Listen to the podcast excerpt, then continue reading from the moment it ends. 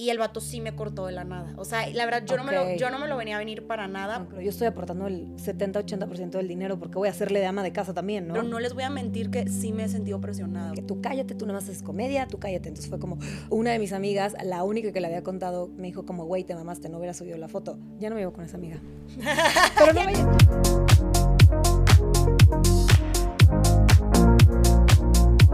Guerreros, bienvenidos a otro episodio de Vete a Triunfar. Ahorita estoy con Marisol, con la famosa Hola Sunshine, que ya llevamos un buen tiempo queriendo planear este episodio, así que qué bueno que por fin se nos hizo. Muchísimas gracias por venir. Y aparte, mi guerrerita está bien embarazadota, güey, así que muchas gracias por venir y darte el tiempo. Muchas gracias por la invitación. Qué bueno que por fin se hizo y sí, aquí andamos. Aquí andaba el, el, Con la el. Sí. Oye, fíjate que en el, en el episodio tenemos tres tipos de preguntas. Random, incómoda y deep. Entonces yo te las voy a estar echando en el episodio. Perfecto. Entonces, primero quiero empezar preguntándote y quiero que agarres tu, tu copa de agua de madre muy, muy sana y responsable. Si yo te preguntara por qué brindas hoy, ¿qué me dirías? Por mi bebé.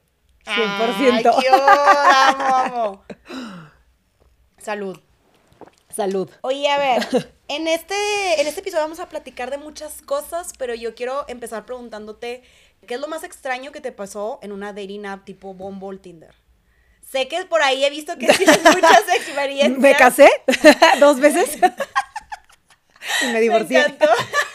Eso es lo más, eso es lo más, Más extremo extraño. que puede pasarte. O sea, güey, qué risa que si tus dos esposos los conociste ahí. Creo que el primero fue Tinder y el el segundo primero fue Bumble, ¿no? Tinder y luego el segundo fue Bumble. Oye, y luego no es por nada, güey, pero yo luego vi que empezaste a trabajar con Bumble. Sí. Y yo, la neta, ella embajadora oficial, claro que sí, güey, la neta. No entiendo por qué no me siguen. Bumble, contrátame otra vez. Deberíamos hacer más campañas. Porque sí, o sea, la neta es un caso de éxito específico que pues va muy bien. Ya hay bebé en camino. ya ha funcionado, hubo éxito. Oye, lo retomando un poquito el, el pasado, eh, yéndonos a tu primer matrimonio que lo conociste en la, en la dating app, ¿cómo, ¿cómo te fue en ese caso? O sea, ¿cómo lo describirías? Digo, al final del día acabó en una separación, pero ¿cómo lo tomas tú ahorita?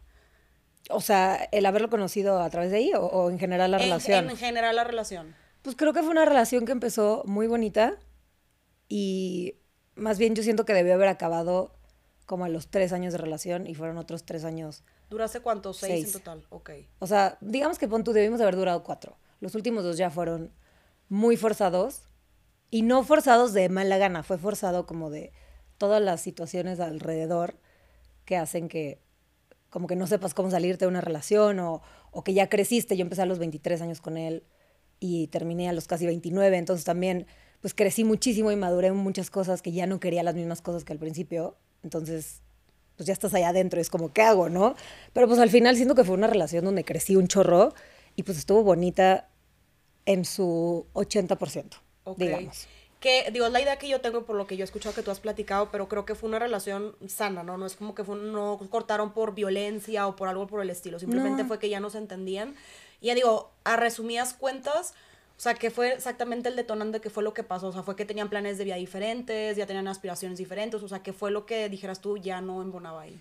Pues justo eso, o sea, siento que dejamos de, de compaginar en crecimiento personal y llegó un punto donde ya no había como admiración. Y siento que es uno de los pilares más importantes en una relación, admirar a tu pareja. Pero laboralmente hablando.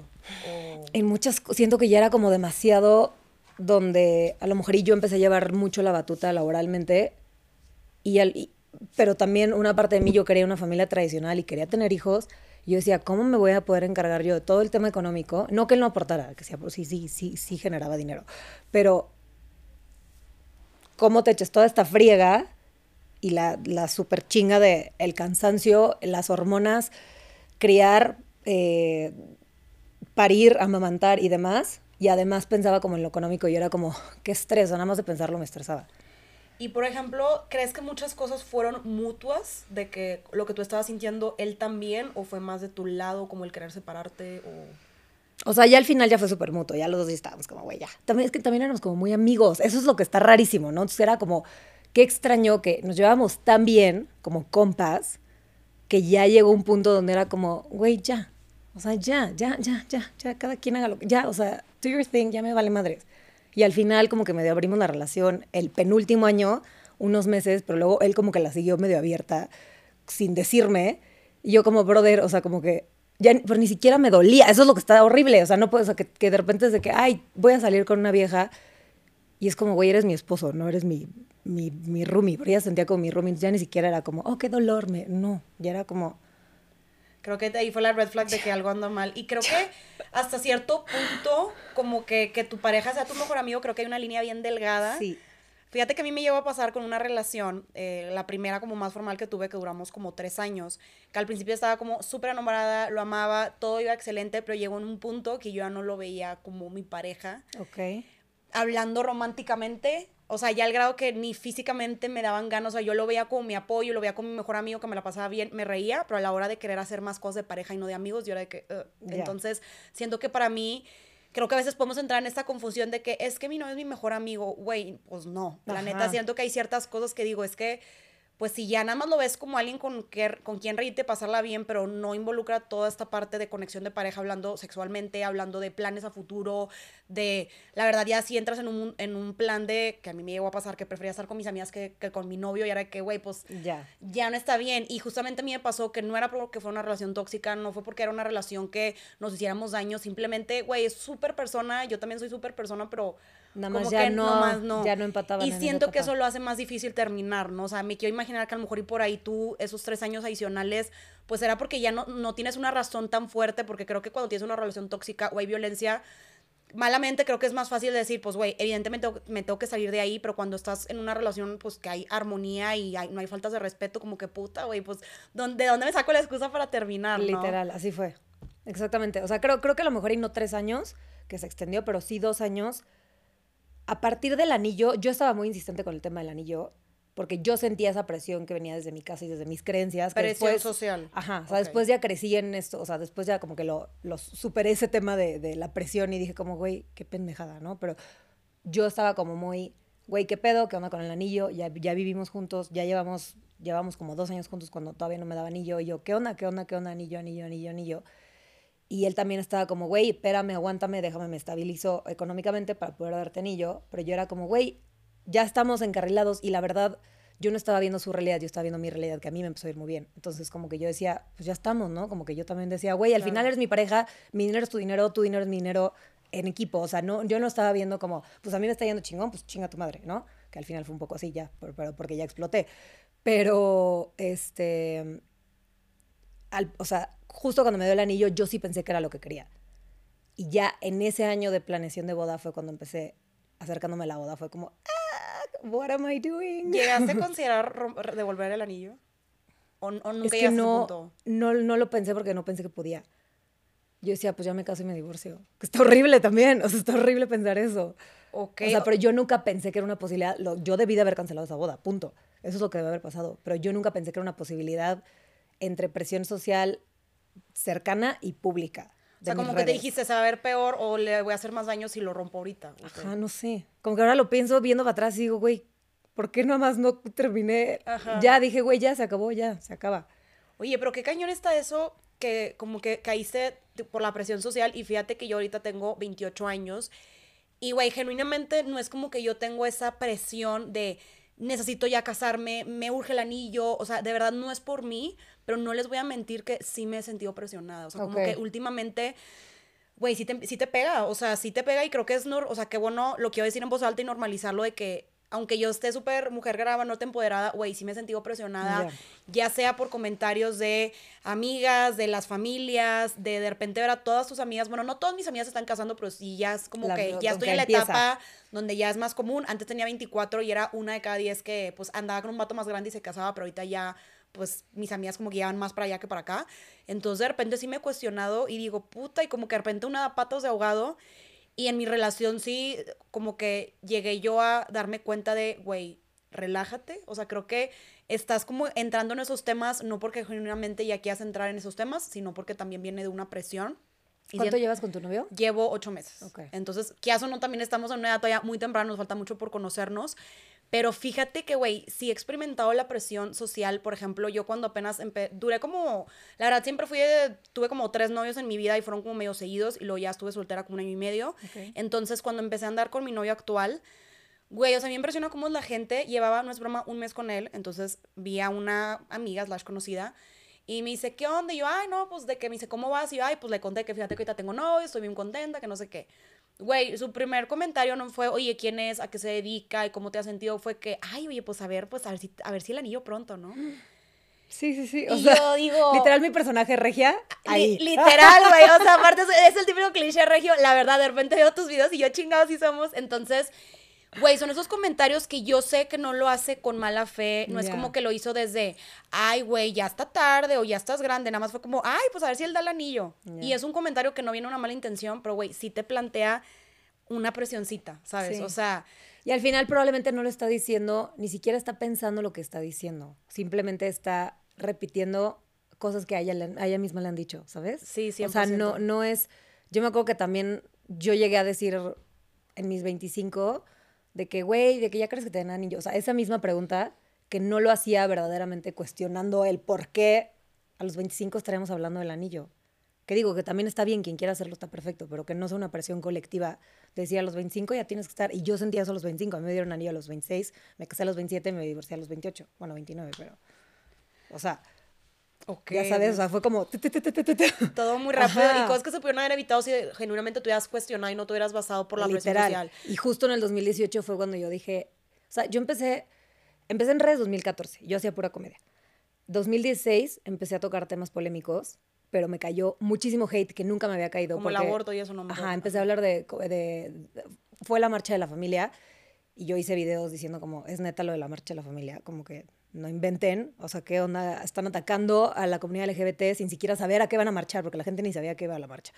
Este, y me cayó muchísimo hate la gente de que tú cállate, tú nada más haces comedia, tú cállate. Entonces fue como, ok, entonces 2017, 16, 17 estuve como que entre que ya, ya no quería hacer a la regia, ya no quería hacer comedia, pero ya quería hablar de temas más polémicos, pero todavía no me, no me atrevía. Me da anillo finales 2017 y 2018 fue como un año clave en mi vida donde empecé a hacer muchísimo contenido full polémico. Entonces eso hizo como que yo empezara a leer muchísimas otras opiniones y empezar a entender muchas otras cosas, meterme muchísimo en el feminismo y fue cuando dije, espérate, porque estoy siguiendo patrones y creencias que sí quiero, que sí me interesa el tema de la familia tradicional, sí quiero hijos, sí quiero esta, esta vida, pero ¿por qué ahorita y por qué con él? ¿No? O sea, como que, y no porque él fuera malo, sino nada más porque no estábamos en la misma línea de encaminados. Entonces, ese año fue clave, pero pues ya tenía anillo y ya estaba en planación de boda y ahora como mucho para atrás.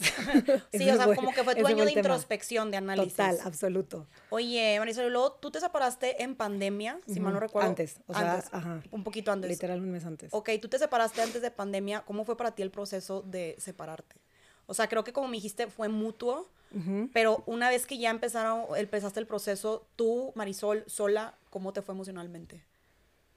Pues mira, o sea, justo mucha gente cree como de, güey, qué rápido viviste tu duelo. Mi duelo empezó en el 2018 y yo me separé 2020. Entonces yo ya llevaba dos años en duelo, que hizo que fuera muchísimo más fácil como que otra vez regresar a la vida, que sí, me tardé un año o sea, hasta, literal me acuerdo que un día en diciembre ya salía con Luis, este, mi ahora esposo, eh, y papá de mi bebé. Este, en diciembre, un día literalmente como que me desperté, o sea, de, haber llevado terapia todo el año, y fue como, ok, ya, ya pasó, o sea, como que se acabó el duelo full, que hubo parte que, pues sí viví un poco el duelo el final, de, o sea, el último final del duelo lo viví acompañada con Luis, que también estuvo muy raro al principio, que yo seguía en pleito con el otro y de repente Luis entraba a su cuarto y yo llorando y Luis de qué pasó, o sea, pero no estaba llorando de que es que lo extraño y lo amo, estaba llorando como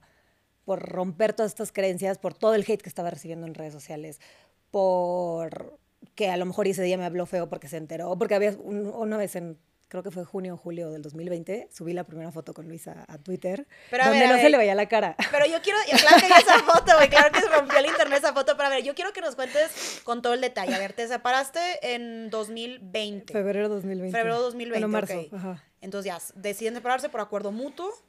¿Cómo fue la dinámica? O sea, ya, ya decidiendo que se querían separar, enseguida tú te fuiste a otra casa, ¿cómo fue? No, o sea, a ver, yo le encuentro unos, le cacho unos, que estos está todo en detalle en, mi video, en mis dos videos de hora y media en mi canal de YouTube, pero resumen, en el 4 de febrero del 2020 le me llega un correo de Uber y dice de que, este, gracias por tu viaje de Santa Fe a la del Valle. Y yo, ¿quién fue a la Santa, Santa Fe a la del Valle, no? Y entonces, este, resulta que mi ex iba a ir a, a Bacalar a un viaje de trabajo de un, hotel que estábamos construyendo. Estábamos entre comidas. eh, y él se fue a dormir a casa de un amigo porque nosotros vivíamos en San Jerónimo hasta arriba y estaba muy lejos del aeropuerto y su vuelo salía a las 6 de la mañana, entonces era más fácil que él se fuera a casa de su amigo. Entonces, se queda a dormir a casa del amigo, pero a las 11 de la noche me llega ese mensaje, entonces, o sea, ese, ese correo. Entonces yo le mando screenshot y yo de que, oye, ¿qué onda? ¿De que, ¿A qué fuiste a Santa Fe? ¿What the fuck? Y me dijo, ay, es que fui a comer con una amiga. Y yo, ¿A las 11 de la noche? ajá, de cómo fui a cenar con, con una tipa. Y yo, ok. Y me dijo, ay, pues X, de que para lo que. Y le, dije, pero de que fue- había ido al japonés. Le dije, güey, pero no tienes dinero. tu sueño. Y este. Y me dijo de que, ay, para lo que, para lo que me da para divertirme. Y yo, pero yo, soy, yo pagué el viaje a Bacalar. Yo pagué los viáticos de las otras personas que iban a Bacalar. ¿Qué haces yéndote a cenar con otra mujer cuando a mí no me puedes pagar el sushi roll? ¿Ya sabes? No ofensa al sushi roll, amamos el sushi roll. Me da coraje nada más de De acordarte. Maximiliano, así que... uh. Ya sé, que pinche vato, pinche rubián. Oye, pero entonces, ok. O sea, eso fue la gota que derramó el vaso donde dije, güey, ¿qué hago? O sea, pero aparte ni siquiera me... O sea, no fue como que me rompió el corazón y fue como, oh, qué dolor. No, güey, ya fue como, ya no mames, ¿qué hago aquí? Ya, Pero por eso- Dios. Pero me confundí porque dijiste que tuvieron como una relación abierta. En ese momento, en teoría, ya no estaba No, abierta. no era abierta. O sea, la, la relación abierta fue a principios de 2019. Esto ya era a principios de 2020. Y Se- si, y si acordaron de que, güey, ya se sí, acabó la literal relación. la abrimos de febrero a abril del 2019. Y esto ya era febrero de 2020. Ah, ok, ok. Entonces, y esta, esta amiga que él tenía siempre me ha dicho él como que, ay, es que como que me, me movió el tapete, pero también ese tipo de cosas, o sea, yo no me imagino ahorita hablando con Luis de que, ay, es que una cosa que Luis me diga, esta chava me parece guapísima, a que me diga, es que me movió el tapete, ¿sabes? Sí, o sea, hay una no. línea de respeto, o sea, enorme, donde ya estás mal. cruzando, o sea, ya estaba súper mal, todo, ya éramos brothers. O sea, ya era mi compa que me contaba como, güey, esa vieja me gustó, ya sabes. No, no, no, sí, ya está. Entonces O sea, ya siento que sí, para ti fue la gota que remó el vaso de que, güey, tipo de por sí ya ni lo quiero, no estoy enamorada, lo siento con mi Ajá. compa y todavía me está haciendo infiel, güey, al chile, bye. Sí, dije, bye, güey. Pero entonces ya terminan, pero como que quiero profundizar en el proceso de no como pareja ustedes, sino como tú, Marisol. Entonces ya terminas con él y tú eres la que le dices de que, oye, quiero como separarme, me dices que es como... En ese, justo él se va a, Bacalar y yo ese mismo día dije, güey, a la chingada me largo y me fui a Ecuador. Entonces me fui a Ecuador como, Ok. como 10 días. Yo que, güey, bye, viva la vida loca. Ajá. Y pues ahí tuve un amorío con un güey como tres días. Y luego regreso y entonces ya le conté. Aparte, ni siquiera fue por mí, o sea, fue al aeropuerto y llegó por mí súper tarde. También a él ya le valía. Era como que, güey, sí, la acabas de cagar hace 10 días. Durísimo, porque te caché unos, un, un- un Uber, que no me avisaste, porque si me hubiera dicho voy a cenar con esta mujer, no pasa nada, ¿no? Nada más cuéntame que vas a ir a cenar. No, no, y no por, no por ser posesiva ni por ser como la celosa loca, de necesito saber qué paso haces, pero pues como que entre tu pareja y tú te cuentas de que, ay, voy a comer con tal, voy a cenar con tal. Ayer vi a tal persona, ¿no? O sea, normal. Este. Y, y- entonces me fui a Ecuador y ahí como que yo estaba como que, toda la, conocía gente que iban todos separados, que se hicieron bolita, me pegué a la bolita de todos. Y yo les conté a todos como, no, pues estoy como que en una mala racha en mi relación, pero medio tenemos una relación abierta, porque dije, pues si él, si la tiene abierta, pues yo también. Entonces me fui y pues tuve a mi amoreo con, con este güey de tres días. Y regreso y él me dice de que, ay, me cogí una vieja el sábado. Y yo, ay, güey, yo también estuve todo el fin de semana con alguien, ya. O sea, imagínate la gravedad de la situación que es como, I don't give a fuck. Pero, güey, vato". sí, de que para qué, me- pero para qué te dice, o sea, sí, estaba ya muy extraño eso. Y entonces ahí tú dices, o sea, pero tú, tú más te la batuta de decir, güey, ya creo que es hora de separarnos, o fue de que los dos, o como... No, pero es que, to- es que todo esto se alargó, porque justo como que hubo muchos viajes. de- estuve tres días en México, como que esos tres días como que platicamos y fue como que, ¿y entonces qué? Y él como, pues no sé, y yo pues no sé, pero como que no veo a dónde va a seguir esto. O sea, ya neta, ya genuinamente no es que mi corazón esté roto, no es que yo quiera, ya ni siquiera era como, vamos a terapia de pareja, vamos a arreglar esto. No, yo era como, I'm out of here. Este, me fui a Los Cabos, regreso de Los Cabos, y ahí fue cuando ya dije, fuimos a cenar por el cumpleaños de mi papá, que es finales de febrero, Y ya el otro día fuimos a, cenar, a, comer tacos y fue como, ya, literal, regresamos de los tacos. Y él me dijo, entonces, ¿qué onda? Yo, no, pues ya. Me dijo, ok. Así fue, así, eh, con este tono de voz, así, ok, ok. Y ya. Y me, o sea, dormimos juntos ese día, cada quien vino para su lado, así que, ¿qué pedo? Y al otro día me dijo, me voy, me voy a ir este, unos días a casa de un amigo para que te quedes tú aquí en la casa y te pongas a empacar, porque la casa era de su familia. Este, ¿Y tú qué hiciste? ¿Te fuiste a vivir sola? ¿O te fuiste Eh, con tu familia? ¿Qué no, le dije, era finales de febrero, entonces me puse, yo me quería ir de viaje y le dije, oye, ¿puedo dejar mis cosas aquí en la casa para no sacar todo y poner todo en una, en una bodega o no sé qué hacer con mis cosas? Y me dijo, sí, entonces me fui a, a- a Irlanda y a Escocia? Sola también. ajá, sola a principios de marzo y justo me agarró la pandemia allá. Entonces todo el mundo así que todos los de Europa se tienen que regresar ahorita, mis amigas, de que, güey, está, está loquísimo todo el tema del, de- del coronavirus. Y yo, ¿qué es eso el coronavirus? Pero obviamente ya sabía desde hace mil, o sea, igual, o sea, desde, desde noviembre como que ya empezaba a haber ruido, ¿no? Obvio. Pero pues yo estando allá, y, pero yo veía que la gente estaba normal en las calles, nadie traía cubrebocas, nadie traía nada. Entonces ya a finales de marzo regreso y seguía con mis cosas ahí en su casa. Pero realmente como que, o sea, vivimos juntos, pues no sé qué, fue como, en total, físicamente como una semana y media, entre ese tiempo, desde ese plazo de dos meses que fue mucho viaje y él se fue a casa de su amigo unos días y demás. Y a finales de marzo me puse a ver depas, o sea, justo regresé y al siguiente día ya tenían varias citas de depas. Y como al quinto depa, mm, o sea, me mudé, me mudé el 25 de marzo. Y, y ya, o sea, como que siento que parece que soy muy fría y que fue como que, güey, ya, pero también fueron dos años de traer este duelo arrastrando, de procesarlo, de trabajarlo, donde no fue como que ni me agarró por sorpresa, ni, ni, ni... Al final yo tuve un poquito más de palabra en lo que pasó, o sea, de la separación, entonces también creo que es más fácil cuando tú terminas, pero también eres la culera. Entonces también es complicado ponerte en esa posición de yo soy la que terminé, entonces tú eres la mala que hiciste, ¿no? Si no te estaban poniendo el cuerno, si no estaban, que pues ahí sí medio había cuerno, pero también de mi lado, entonces, whatever, Ajá. ¿no? O sea, como que... Pero, por ejemplo, si yo te preguntara a ti, Marisol, de que, ok, se, te separaste, ¿cómo fue para ti el proceso de separación? ¿Fue liberador? ¿Fue doloroso? Liberadorcísimo. O sea, Ok. literal me quité un peso encima. Que por otro lado fue súper doloroso. Las cri- fueron dolorosas las críticas, más no el divorcio en sí. O sea, y también fue lo que más me costó y lo que trabajé en terapia ese año fue, fueron las creencias del divorcio. Ese fue, ese fue literalmente mi tema. O sea, ¿Creencias tuyas o de la sociedad? de mi familia. O sea, en mi casa, desde que yo tengo conciencia, siempre las divorciadas van allá. Las divorciadas, guacala. Las divorciadas te roban a tu marido. Las divorciadas. Lo escuché un trillón de veces y hasta de repente se le sigue saliendo a mis papás. Y yo, hey, o sea, ese tipo de creencias, bye. Güey, pero qué hueva que entonces el proceso ni siquiera fue tú, de que dolor tuyo, era tipo cosas de los demás de terceros. Literal. Y por ejemplo, entonces tu familia, pues no, por lo que estoy entendiendo, no, reaccionó muy bien ante el divorcio. Pues no estaban, o sea, no, mi papá, el día que yo le dije, yo le conté a mi mamá como dos semanas antes, mi mamá estaba como confundida, pero igual tampoco estaban atacados.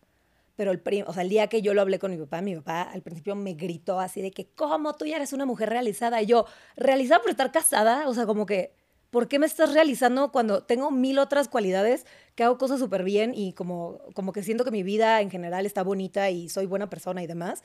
Como para que me estés diciendo que estaba realizada por estar casada. Esa no era la realización cuando yo no estaba a gusto. Ya le fui contando las cosas que iban pasando y mi papá como, ah, bueno, ok. O sea, es que mis papás externamente nos veían como que nos llevábamos muy bien, éramos muy brothers. Y pues decían como que, pues, ¿por qué está, no está funcionando la cosa, no? Oye, está bien cañón eso porque fíjate que a mí, desde mi experiencia, como que, por ejemplo, cuando yo estuve soltera, y la verdad es que en ese tiempo soltera viví como muchas cosas de laboralmente, me fui de viaje, trabajé con muchas marcas, o sea, como que tuve muchos logros profesionales que a mí me hacían sentir muy plena, me fui a vivir sola, o sea, de verdad como que yo estaba muy feliz con todo lo que estaba pasando. Güey, de verdad nunca había recibido tantos comentarios de la gente de qué feliz te ves, casi creo que felicidades cuando empecé a tener pareja. Y yo, no seas mamón, o sea, de hecho hace poquito eh, vi un episodio de esta Luz de B-Travel que tuvo un episodio con mi amiga Jessica, hablaron de este tema de su separación, de hecho Luz estuvo aquí grabando un episodio, y ella tal cual me identifiqué tanto con ella porque decía, güey, de todo lo que yo he logrado como mujer, nunca había recibido tantas felicitaciones el día que me casé. Y yo, está cañón como a veces, o sea, como que las personas piensan y me llegaron a decir amigas de que yo sé, o sea, genuinamente no lo hacen con mala intención, pero me decían de que, güey, qué feliz te ves. Y yo, güey, gracias, pero es que ya eres feliz antes de tener pareja, o sea, como que no es la clave del éxito para que una sea feliz. Entonces siento que está el contraste de te casas tipo con el vato y es lo mejor que te puede pasar, pero si te divorcias, te separas, fracasaste en la vida y es lo peor que te puede pasar. Y ahorita que dijiste lo de que le hacían el feo y eso, si ahorita eso nos pasa a nosotras, que en teoría ya estamos como en otra generación, güey. Yo me acuerdo que una amiga me contaba, yo tengo 28 años, me platicaba que creo que sus papás se separaron cuando ella también estaba chiquita y me contaba que ella estaba en una escuela religiosa en Monterrey y que hace cuenta que automáticamente cuando sus papás se separaron, güey, ella ya ¿La sacaron de la escuela? Ya no era bienvenida en esa escuela. Está cañón eso. Y yo digo, madres, y te puedo jurar que son cosas que todavía siguen pasando. A lo mejor ya no tanto como en esos tiempos, pero yo digo, ¿qué pedo con la discriminación a las personas de que se divorcian o esas malas caras? Y es de que güey, ¿por qué? O sea, por, y para empezar, deja tú, en tu caso, que entre comillas, que como quiera no es justificable, era un poco más fácil porque ni siquiera tenían hijos, entonces no existía... Sí, literal fue como cortar. No existía esta crítica de, pero ¿por qué le hacen eso al niño? ¿Qué va a pasar? Es de que, güey, no le estoy haciendo daño a nadie, como porque vas a criticar que me separe, aparte de que, güey, si yo, si a mí no me está afectando, ¿por qué te afectas tú, no? totalmente. Y al final la gente nunca va a saber exactamente lo que pasó dentro de la casa. Entonces, con qué cara te atreves a ir a, criticar lo que otra persona está viviendo. Si la otra persona te está diciendo, estoy infeliz, pues entonces haz todo lo que necesites hacer para ser feliz y deja de estar chingando a las otras personas. O sea, siento que igual justo anunció públicamente la separación. Fue como rápido, te esperaste más tiempo. Lo anunciamos hasta finales de marzo. Ok. Entonces, digamos que dos meses, entre que hubo ahí confusión de no sé qué está pasando, viajes y demás, pandemia. Este, hubo, me acuerdo un, un, comentario particular de una chava que me escribió y me dijo que neta no puedo creer que te estás divorciando cuando ya tan poquito casada. Yo estoy tan feliz con mi esposo, no me podría imaginar que jamás en la vida me separara de él. Y ahora viéndolo, estando en un matrimonio donde estoy feliz de la vida, donde obviamente tiene sus cosas, ups and downs y demás, como toda relación normal, pero estoy muy feliz y verdaderamente siento que esto es un matrimonio. Antes sentí que era, era como, éramos roomies hicimos una pedota de blanco y el de detox. Em, jamás en la vida le podría comentar, o sea, sin haber pasado el divorcio, no entendería en qué momento una persona verdaderamente feliz, como esa chava me dijo estar, me atrevería a comentarle eso tan hiriente a alguien más, como de, güey, o sea, es que yo no entiendo cómo te divorciaste si yo estoy tan feliz en mi relación. Pues tú, güey, qué padre que tú estés tan feliz en tu relación. Yo no. O sea, y ahorita que estoy súper feliz, no me, ni, ni habían ni antes, o sea, genuinamente como que siento que soy bastante empática y nunca me atrevería a decirles a nadie en ninguna forma, pero ¿en qué mundo vas y le comentas cosas tan hirientes? Y luego una vez el año pasado, ya que, ya que saqué el video donde cuento el porqué del divorcio, porque antes pues todo lo había contado muy por encimita, em, no te imaginas, te lo juro, fueron más de 8 mil mensajes de personas diciéndome que, ay, perdón, yo te, dejé, yo te dejé de seguir porque pensé que eras una culera por haberlo dejado. O sea, también es como, ¿qué pedo con la gente que... De que gracias. De que, ajá. Y, y, ahorita embarazada, igual me ha llegado muchísimas otras personas de que, ay, yo te dejé de seguir desde tu divorcio porque me cagaste.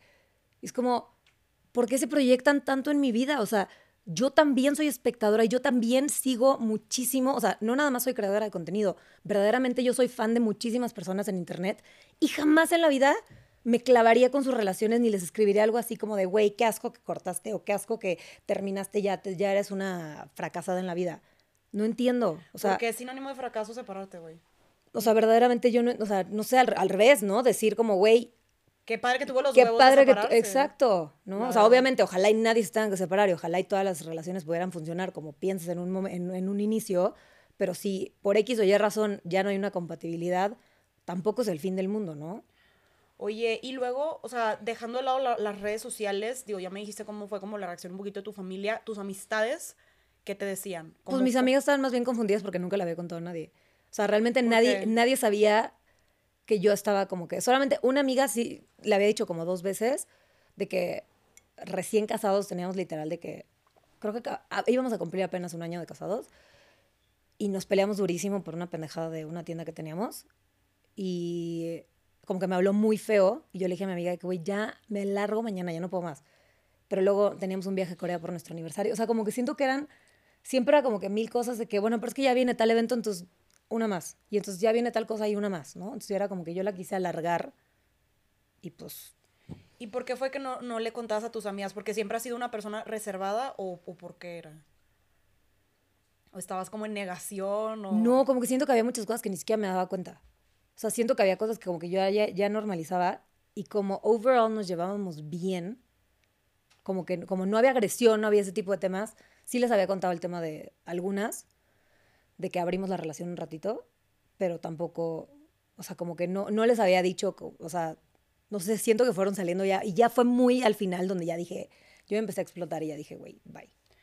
Oye, pero la neta que, o sea, creo que tocaste un muy buen punto de, o sea, porque la verdad cuando yo vi, porque claro que ahorita la foto que mencionabas en Twitter, claro que ya la vi, Guerrera, y yo dije, éale, qué cool.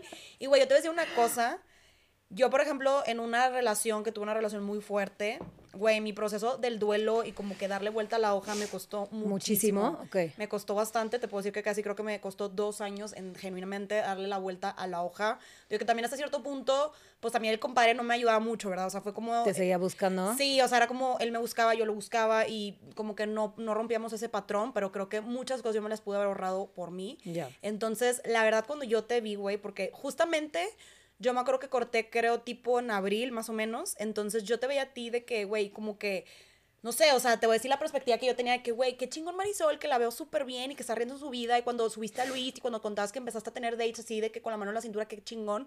Y dije, güey, qué padre cómo le hizo, te admiré bastante. Y dije, no mames, tipo que yo sí tenía muchas razones por qué terminar esa relación y la pasé súper mal en el duelo. Pero ahorita que platico contigo, tú me dices, güey, pues sí, en ese momento me ibas con madre, pero dos años atrás yo ya he vivido ese duelo. Entonces creo que muchas veces a lo mejor y no sabemos exactamente cómo es la historia. Claro. Pero la verdad, güey, como quiera al final del día, una separación no es fácil. Entonces creo que te admiro. Creo que yo y los guerreritos que no te criticamos, que nos tomamos en el buen sentido, te admiramos mucho esa parte de, pues, cómo le diste vuelta a la hoja. Y, por ejemplo, una vez que te separaste, ¿al cuánto tiempo ya, empeciste, ya empezaste como salir con otros rufianes? Al otro día. o sea, es que ay, mucha gente va a decir como, güey, qué pedo, que la Güey, más fría y la más bro. Güey, ¿cómo le le vale madriste. hiciste? Pero es que tengo la fiel creencia de que un vato, o sea, de que un clavo saca otro clavo. Definitivamente, siento. Y también creo que los duelos. ¿Cuánto tiempo duraste con ese novio? ¿Que te tardaste tanto? Como dos años. Ok, bueno, sí duraste un ratillo, no, no, no, no fue un casi algo. Ajá. Siento que las relaciones de los casi algo duelen muchísimo más que las relaciones donde conociste todas las facetas de esa persona. Entonces, Sí. sabes lo bueno, lo malo, lo peor y lo que dices, eso sí, dentro de mis negociables no está. Entonces, Pero no crees que hasta cierto punto, ok, siento que un clavo sí saca otro clavo, pero creo yo que al final, o sea, si tú le estás pasando, digo, tú, creo que en ese momento tú ya estabas con madre y creo que ya estabas lista para rehacer tu vida amorosamente, pero creo que, por ejemplo, siento que cuando no estás bien contigo misma, pues un vato no te lo va a venir a de arreglar. acuerdo, no, de acuerdo. O sea, siento que eso, esos son mis procesos. O sea, definitivamente, mm, yo sé que esto no aplica para todos. Ok. pero también la relación anterior que tuve, que también duré como cinco años, también la terminé yo y también viví el duelo de terminar esa relación dentro de la relación. Entonces ya, ya para cuando yo estaba, ya cuando yo terminaba, yo ya había procesado todo. Obviamente había malos días dentro y ya fuera de la relación, pero no era todo el proceso. O sea, supongo que cuando te cortan es muchísimo más duro porque te agarran completamente desprevenida. Sí. Donde tú crees y tienes una ilusión en tu cabeza de todo está perfecto, nos llevamos súper bien, estoy súper enamorada y de repente, ay, ya no quiero. Siento que ahí es donde duele 20 veces más. Y yo siempre como que, como yo era la que me desenamoraba y me desilusionaba, yo misma iba como que echando como también señales a ellos para no lastimarlos tanto, que también fuera un poco mutuo. Ok, ok.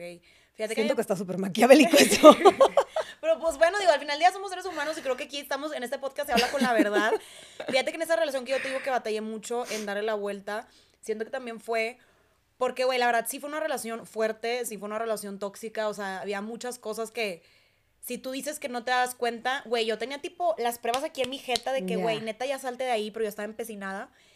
Y yo ahorita te puedo decir que yo creo que en el fondo sabía que no íbamos a estar juntos. O sea, sabía que no era el, la persona que yo quería pasar el resto de mi vida. Sabía que definitivamente no era el perfil de papá que yo quería para mis hijos. Y como que cortamos algunas veces, pero siempre terminamos volviendo. Entonces creo que a mí fue el duelo como que me pasó un poquito igual que tú, porque cada vez que pasaban cosas yo decía, güey, como que este pedo creo que ya no se va a arreglar. Ya, Entonces te vas desenamorando y desilusionando poco a poquito. Ajá, un poquito, pero creo que ahí entraba el ego. Era como que, bueno, pero él me venía a insistir cuando la cagaba, o si yo quería volver, regresábamos. Entonces, como que siento que ahí el ego estaba en juego. Entonces, cuando ya cortamos una vez, yo honestamente, digo, ya sé, o sea, también muy mal de mi parte dije, güey, pues vamos a regresar, ¿no? O sea, Ok. digo, qué mal que dices, porque es de que, güey, si sabes que estás en una relación tóxica, pues, güey, quiérete tú más en vez de la relación y salte de ahí. Pero a mí me pasaba que a mí lo que me dio mucho contra la pared era de que, como que terminamos. Y yo como que dije, güey, vamos a volver. Y como que yo lo busqué, que así que pedo. Y luego como que él me buscó, pero no era para volver. Y ahí fue cuando dije, madres, o sea, como que sí me pegó mucho el duelo. Me estaba anticipando, no necesariamente que íbamos a estar, o sea, que no íbamos a estar juntos, pero me estaba anticipando de que, güey, esta es la relación que yo voy a tener. O sea, el vato no va a cambiar, no va a dar lo que yo quiero, lo que yo necesito. Y yo también a lo mejor lo que él me está pidiendo por lo como emocionalmente yo estaba dañada, como que tampoco no lo iba a poder como mejorar. Entonces yo ya estaba bien mentalizada de que creo que la relación bonita y sana y respetuosa que en algún momento tuvimos, creo que ya no la vamos a recuperar. Pero yo en mi cabeza era como que, bueno, medio, ya empecé a normalizarlo, me estaba acostumbrando. Entonces cuando ya terminamos y él de su parte fue como, ¿sabes qué? Se me hace que no, no hay que regresar.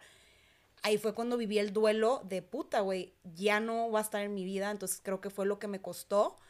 Pero creo que si hubiera, o sea, porque ya he tenido relaciones que, o sea, viví lo, lo mismo que tú, te digo, en esta, cuando yo terminé esta relación que te digo que fue de, de tres años, que yo ya sentía que éramos como roomies, yo agarré la primera excusa que tuve para terminar y, güey, también fue súper liberador y yo también a los pocos días, semanas, yo de que ya Ya empecé a... estabas dateando. Ya estaba dateando, ya estaba conociendo chavos y así, y amigas desde que, no me, no me sentí juzgada, pero mis amigas eran que, güey, de que, güey, o sea, me vinieron con la carta de, güey, vive tu duelo, tipo, un clavo no saca otro clavo, de que primero tienes que estar conmigo contigo misma, no sé qué, y yo, bueno, me hubieras no- escrito a mí yo. y yo de "Dale a que, todos". literal, güey, y yo de que, hermana, y yo de que, güey, no quiero ser, o sea, no lo quería decir porque no quería cenar culera, pero yo de que es que la neta no estoy saliendo con otros chavos para como sanar el, como para Ya, tapar el ya. dolor, sino, güey, quiero salir con otros chavos porque quiero con los otros chavos, no quiero volver con él, sí. ¿sacas? Pero a mí también, güey, me pasaba que me daba pena, o sea, como yo duré tres años y el chavo sí estaba, como que él sí quería regresar porque él sí como que me extrañaba y quería hacerlo funcionar, pero yo ya no.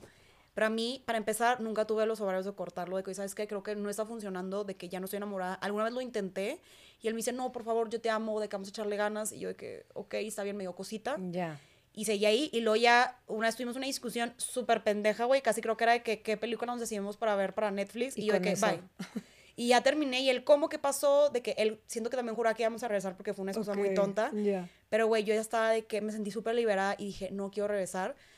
Pero ahí fue cuando yo me di cuenta de, güey, ¿por qué aguanté un año más en el nombre de, es que llevo tres años con él, no lo quiero lastimar, o sea, te tienes que poner a ti primero, que a lo mejor siento que también te pudo haber pasado eso. Sí. Entonces dije, güey, número uno, me sentí mal porque dije, creo que él también se merece, o sea, creo que cuando terminas con una persona, sobre todo si están en buenos términos, creo que esa persona se merece que le des, o sea, que lo cortes de la mejor manera, güey, que no sea por una excusa pendeja, o sea, que le digas, si tú sabes por qué, que se lo digas, que seas transparente. Entonces creo que yo dije, ok, creo que él nunca terminó de entender por qué lo corté hasta mucho tiempo después que lo hablamos. Dije, ok, creo que ahí estuvo mal no haber sido honesta porque yo como que más allá de darle el cortón, como que le hice un daño porque él decía de que pues como, como no me está diciendo exactamente por qué cortamos, porque fue una, una excusa muy inmensa, como que él le quedó esa ilusión que íbamos a regresar. Ok. Entonces, primer error, creo que cuando quieres terminar- terminar una relación, pues, te digo, salvo que sea una relación tóxica o lo que sea, creo que sí tienes que también pensar un poquito en la persona de que, güey, Claro.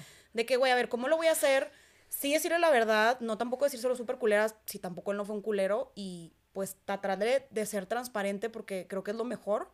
Entonces a mí me viví esa experiencia de, ok, ser transparente, si quieres terminar una relación, creo que hace más daño para los dos estar fingiendo algo que no es. Y luego ya por esta, esta relación eh, más fuerte que tuve, también yo me di cuenta de que, güey, creo que quería seguir ahí por temas de ego, de que, o sea, yo como que mi, mi dolor era de que, ¿cómo que no quiere regresar conmigo? No era tanto de, es que nos Mm. Estoy extraño verdaderamente juntos. enamorada de él. Ajá, o de que nos extraño juntos, era que, ¿por qué no quiere regresar conmigo? Entonces ahí era una cuestión de ego. Pero creo que a lo mejor a mí me hubiera servido también como tú procesar la idea y anticiparme de que, a ver, güey, evidentemente la relación sana que quieres, No, porque me acuerdo no que mi psicóloga me decía que, güey, o sea, lo que tú, porque yo decía, es que ¿por qué no es así? ¿Por qué no hace esto? Bla, bla. Y mi psicóloga, que, güey, tienes que entender que el hombre que tú le estás pidiendo que sea no lo va a hacer, entonces, tipo, lo tienes que empezar a aceptar. Entonces, lo aceptas como eres o te vas de ahí. Entonces, siento que a mí me hubiera servido como vivir este duelo de que, güey, procesar el hecho de, güey, creo que es hora de ya no estar juntos. Pero te digo, yo esos dos años de dolor me los pude haber ahorrado por cosas internas mías. Claro. Entonces, cuando yo empecé a salir con otros chavos, güey, haz de cuenta que yo me sentía, y eso que te digo, que era una relación tóxica que ya era hora de que cortáramos, yo me sentía en esa, no sé por qué me sentía bien culpable de que, güey, que no me vean, empecé a salir con un chavo que ya todo pinta que íbamos a andar, yo no lo subía en redes, no decía nada, porque ponle que era, fue como dos, tres meses después de que yo cortara, que no es tan pronto, creo yo, güey, yo me sentía la más culpable de que, que nadie se entere, que sus amigos no, no vean que estoy saliendo con alguien más, y era por el miedo a ser como criticada bien pendejamente, no sé por qué. Ya. Entonces, en tu caso, que qué chido que tú no te, como que te privaste de experiencias por el que dirán, pero como quieras sí te cargó el payaso un poco las críticas, sí. ¿no? No, sí digo, sí, el que dirán estuvo durísimo. Este, ¿Y cuántos hubo hasta llegar al, hasta llegar al, al Luis? como cuatro o cinco. O sea, como que, honestamente, o sea, es ahorita que dijiste ahorita el clavo saca otro clavo, en el sentido de enamoramiento, ya no era mi situación. O sea, a mí también me encanta datear. O sea, para mí, o sea, yo empecé contando videos de, De tus dates. de mis dates. Entonces, cuando mis amigas están solteras, yo siempre que, güey, sal con 800 y mándame todos los perfiles de, de Bumble y de Tinder y de Hinge y de todas las aplicaciones que uses y cuéntame cómo te van tus dates. Y mis amigas de que, güey, o sea, varias de ellas de que, güey, cero, no me gusta, de que van a una date cada siete meses. Y yo, güey, datea más. O sea, no entiendo por qué no están dateando si pueden datear, ¿no? Este.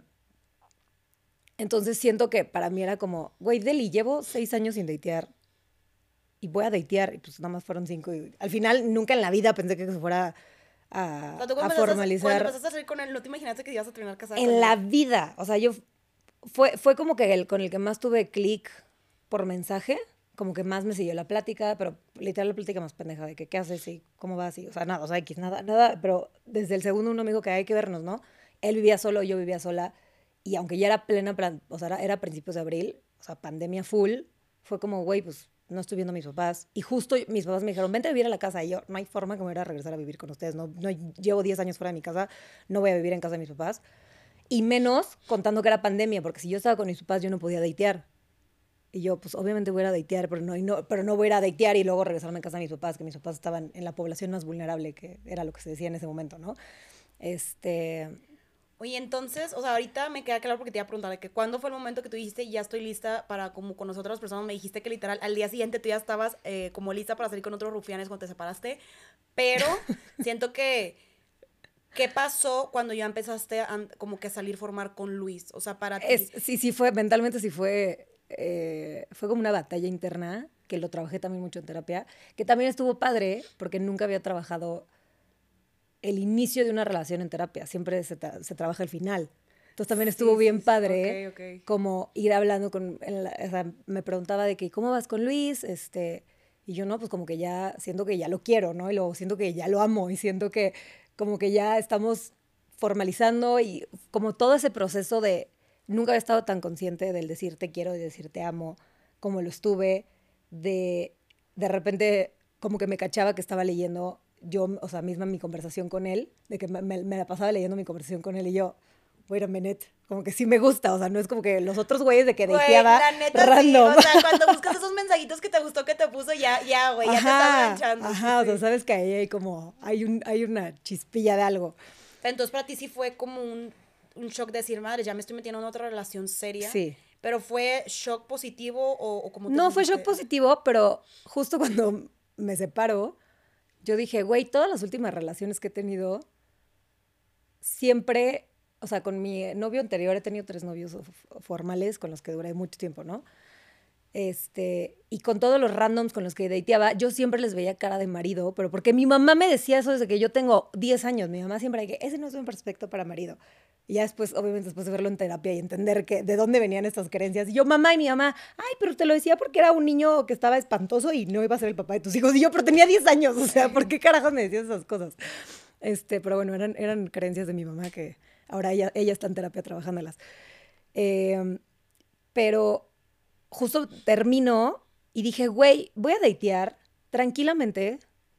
Y si tengo un novio de un mes, tengo un novio de un mes. Yo nunca, o sea, una de mis primas ha tenido 47 novios y le conocemos a los 47 novios porque siempre los llevaba, o sea, no 47, pero siempre llevaba todos a las comidas familiares. Y de mí nada más conocen a tres novios porque pues duraba mil años con ellos y eran como prospecto a posible marido y posible papá de mis hijos. Entonces yo decía, güey, yo quiero ser como mi prima, quiero, si voy a tener 200 novios, tengo 200 novios y duro, si tengo que durar un mes a tres meses con él, y ya, cuando yo diga, se acabó, se acabó, o sea, ya, ya no voy a forzar nada, porque igual mi primera relación la forcé, mi segunda relación la forcé, dije, ya no voy a volver a forzar nada en mi vida. Dejaste fluir. Y dejé de fluir, me dejé fluir, también siento que eso fue parte de lo que hizo que fuera tan fácil con Luis. Y yo también le decía a mi psicóloga que es que ¿por qué tan fácil? O sea, verdaderamente me acabo de separar. ¿Cómo es posible que estoy encontrando un hombre que cumple el 90% de mis expectativas en literal de que mis no negociables y mis, ya sabes, o sea, como que compaginamos súper bien en todo. Él está en una etapa de su vida donde eh, va a terapia y está él cuidándose muchísimo y se está reformando como hombre y él está listo para tener una familia y para tener, o sea, o sea, como que todo lo que yo buscaba estaba ahí. Y yo, pero es demasiado rápido, no puede ser que se, tan pronto se esté dando. Y me decía la psicóloga, pues es que a veces hay, o sea, hay veces que así se, se da y está bien. Y luego, pero por otro lado recibía comentarios de la gente que me hacían dudar de lo mismo que yo estaba viviendo, aunque ellos no conocieran la realidad. Y me decían como, güey, es que es demasiado rápido, tienes que aprender a estar sola. Y yo decía, ok, pero entonces hay tanta presión para que te cases, pero por otro lado te están diciendo que tienes que estar sola no entiendo sus mixed messages que quieren de mí. ¿Cuál es la correcta? Ajá, ¿cuál es la correcta? ¿no? Y además soy una persona súper solitaria que disfruto mi, mi, soledad. O sea, yo tengo que estar sola cuatro días de la semana. O sea, yo no, yo no puedo estar con gente. O sea, yo literalmente de que mi Iris viene a mi casa, yo, Iris de que hay que trabajar y yo, hoy no. o sea, voy a estar sola en mi casa con mi soledad. No me gusta estar con gente y siento que ese es como mi balance personal de saber estar sola.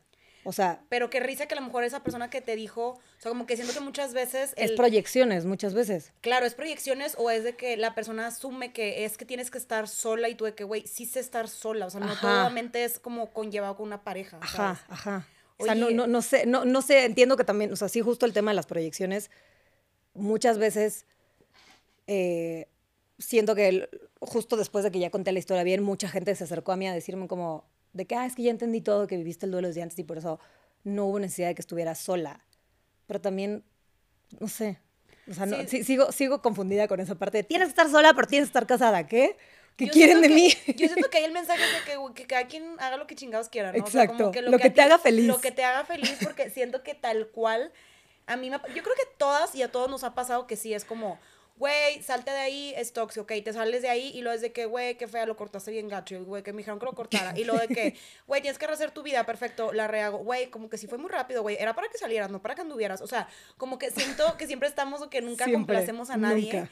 Y ahorita que decías lo de lo del shock cuando conociste a Luis, que fue que, güey, porque todo está pasando tan bien, güey, me pasó que, te digo, terminé de esta relación eh, tóxica a los meses conocí un chavo, de hecho por Bumble. Ok.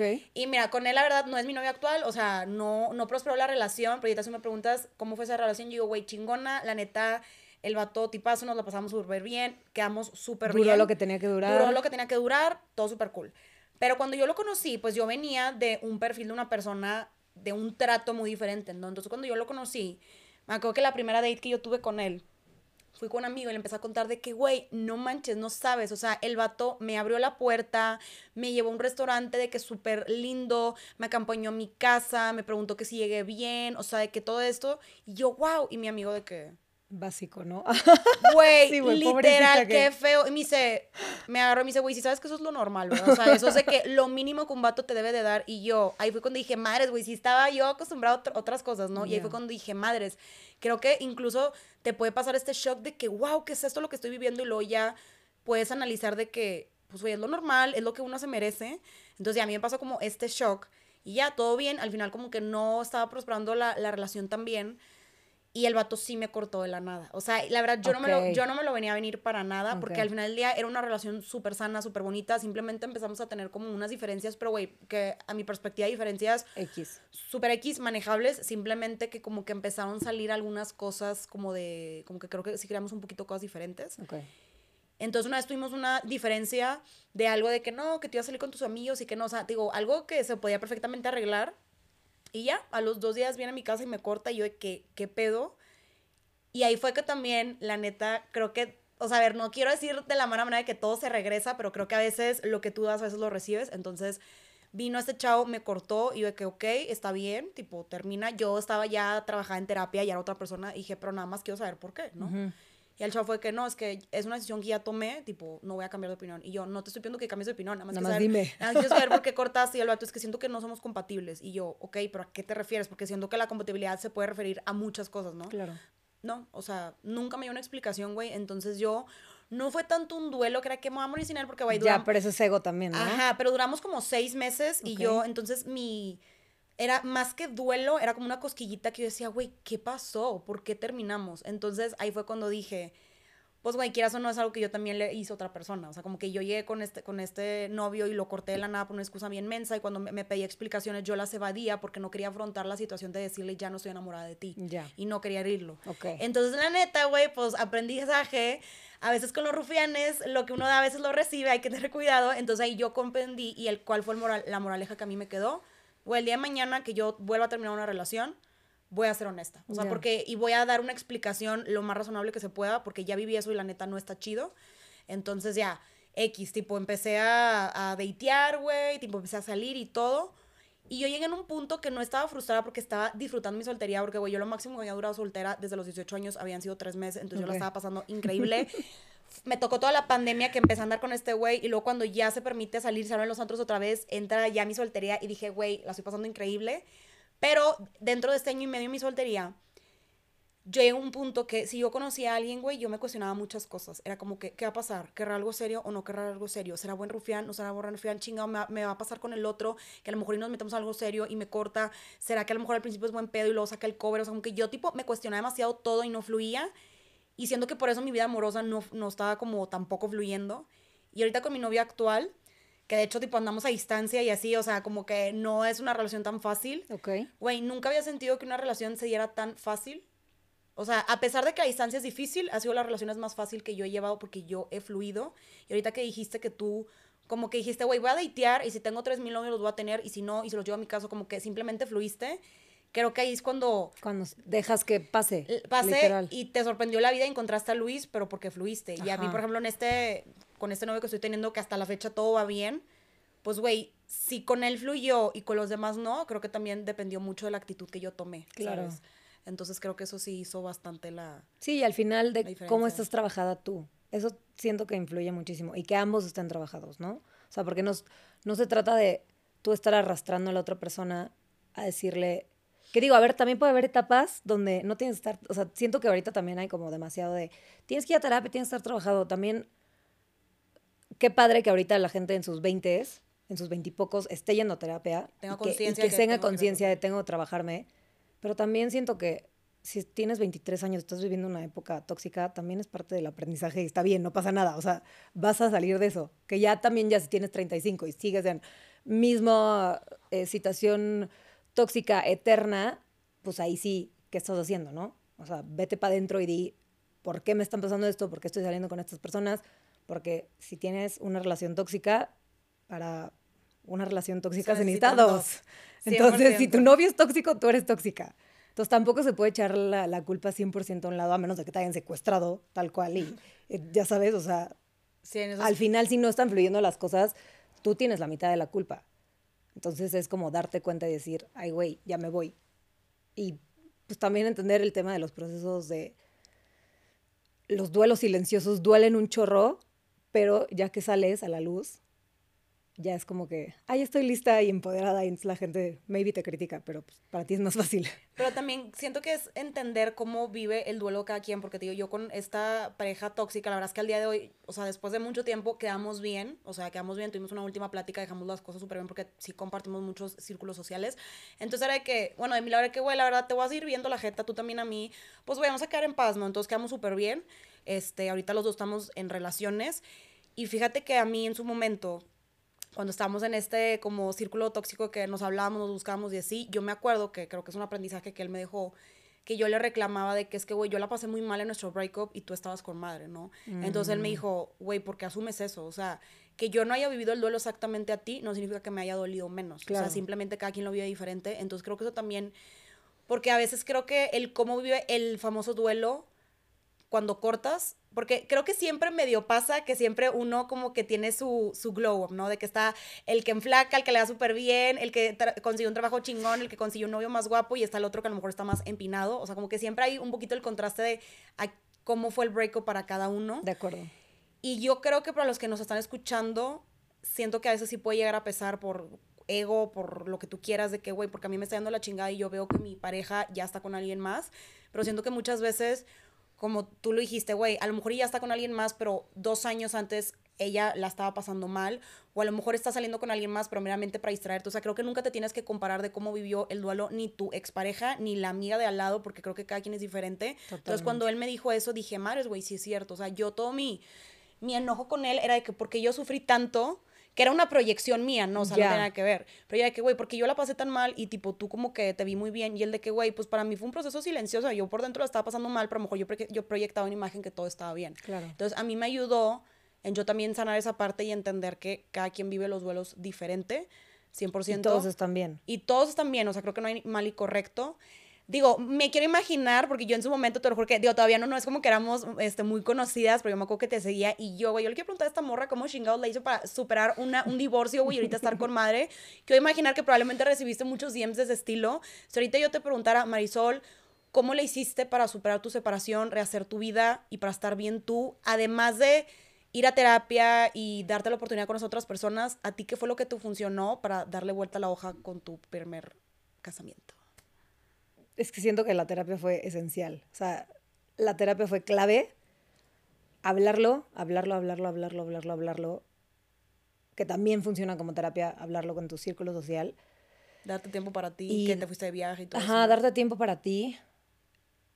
Y sí darte como... También darte crédito. O sea, digo, también entiendo que mi situación fue diferente porque fue muy pública y eso hace que, además de las opiniones sociales cercanas, tengas opiniones sociales externas este, de miles de personas. o sea, creo que, creo que fue, eso fue muy complicado, pero es que, o sea, siento que no hay una respuesta correcta, ni, ni, ni, ni, como una línea directa que yo les pueda decir, pero siento que es como toda la suma de estas cosas. Vivir el duelo desde dentro, que lo hace más fácil cuando ya estás fuera, para que te vayas dando la idea pero por otro lado, si a ti te cortan, pues no tienes ni idea, entonces tampoco podría decirte como, ay, güey, ya supéralo, X, un clavo saca otro clavo. O sea, también está muy frío decirle eso a alguien que está llorando y sufriendo con el corazón roto. Este, pero creo, creo que cualquier, o sea, luego me escriben y me preguntan mucho como, es que, ¿qué hago? Porque me acaba de dejar el amor de mi vida. Si no está contigo, no es el amor de tu vida. O sea, eso. Siento que somos tantos humanos, a lo mejor y esta historia del amor de tu vida y tu media naranja y el hilo rojo y demás nos la vendieron cuando eran 100 mil habitantes en la Tierra. Somos 8 billones de habitantes, 8 mil millones de habitantes. ¿Cómo es posible que va a haber una sola persona con la que eres compatible? Eres compatible con 100 mil güeyes o 100 mil mujeres. De hecho, una vez escuché esto de que, güey, no tienes un amor de tu vida, tienes varios amores de tu vida. Exacto. Entonces, está bien. Si en, ese, si en este momento el amor de tu vida te cortó, ese fue el amor de tu vida de ese momento. Vas a encontrar a otro amor de tu vida y vas a tener muchos amores de tu vida. Y tienes hijos, probablemente también van a ser el amor de tu vida.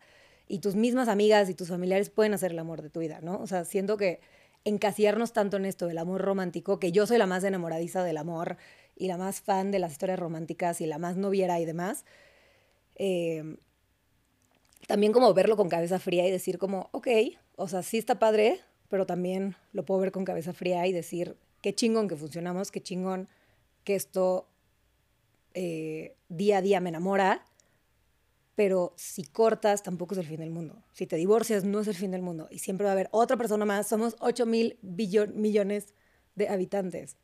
O sea, si no está aquí, está en China o está en Guanajuato o está en Dubai. O, o sea, no sé, hay muchísimas personas con las que puede ser compatible como para encerrarnos y decir de que no, es que es el fin del mundo porque me cortó esta persona y muchas veces ego. O sea, siento que va mil por el ego. o sea, muchísimas veces. Yo les puedo decir que sí, güey, va por el ego. Yo, yo pensaba que era lo peor que me había pasado terminar con ese vato ahorita. Dos novios después, aquí estoy. Y, güey, tú también, un matrimonio después. Y aquí estamos felices de la vida. O sea, nadie, nadie se murió. Y como bien dicen, nadie se muere de amor. O sea, y sabes que a mí también me ha servido mucho entender, o sea, estando soltera y en pareja, que creo que el amor de tu vida no es necesariamente una pareja. O sea, de hecho, hace poquito esta, tuve una, te digo, con esta luz, con Beach Travel, que empezamos a hablar de, su separación y ella me decía, es que, güey, por ejemplo, en un núcleo familiar no es a huevo mamá, papá, hijo, puede ser, puede ser mamá, abuelo, hijo, puede ser mamá, perrijo, hijo, ¿sabes? Entonces creo que aquí el amor de tu vida no necesariamente tiene que ser tu pareja, el amor de tu vida puede, puede ser tú misma principalmente, puede ser tu trabajo, puede ser tu hijo, puede ser tu pasión que es viajar, o sea, como que creo que puede haber otros amores que te nutran no nada más como pareja. Por supuesto. Y claro que yo también coincido contigo, yo soy amante del amor, o sea, yo me encanta estar enamorada, me encanta tener pareja, o sea, como que digo, también en su momento disfruté estar soltera, pero a mí me fascina, pero que también entendí de, ok, estoy ahí porque quiero, no porque lo necesito. Exacto, eso. Completamente, o sea, elegir todos los días estar con tu pareja y que sea, que no sea el amor de tu vida, sino el amor para todos los días. Ay, me encanta. como que literalmente estás viviendo en un ciclo every day con la persona. No pensar de que, ay, ¿cómo nos vamos a ver cuando tengamos 92 años? Más bien, ¿cómo nos vamos a ver mañana y pasado y pasado y el que sigue, ¿no? Como que tomarlo literalmente solo por hoy. Tomar de que one day at a time. Y. Porque siendo que igual los, los problemas se arrastran si no los arreglas en el momento. Entonces también eso creo que es importante como en, en una relación donde intentas hacerla la más sana posible, hablar de los problemas en el momento no dejar de que pasen más de tres días para solucionarlo, porque probablemente son problemas que ni siquiera están tan graves, ¿no? Luego son cositas que, o sea, por eso me pasó con mi ex relación, que de repente yo tenía una suma de cosas explosivas que yo decía, güey, ya, ¿no? Y luego lo pienso y digo, tampoco era tan grave. si lo hubiera querido arreglar, lo hubiera arreglado, ¿no? Pero ya no quería.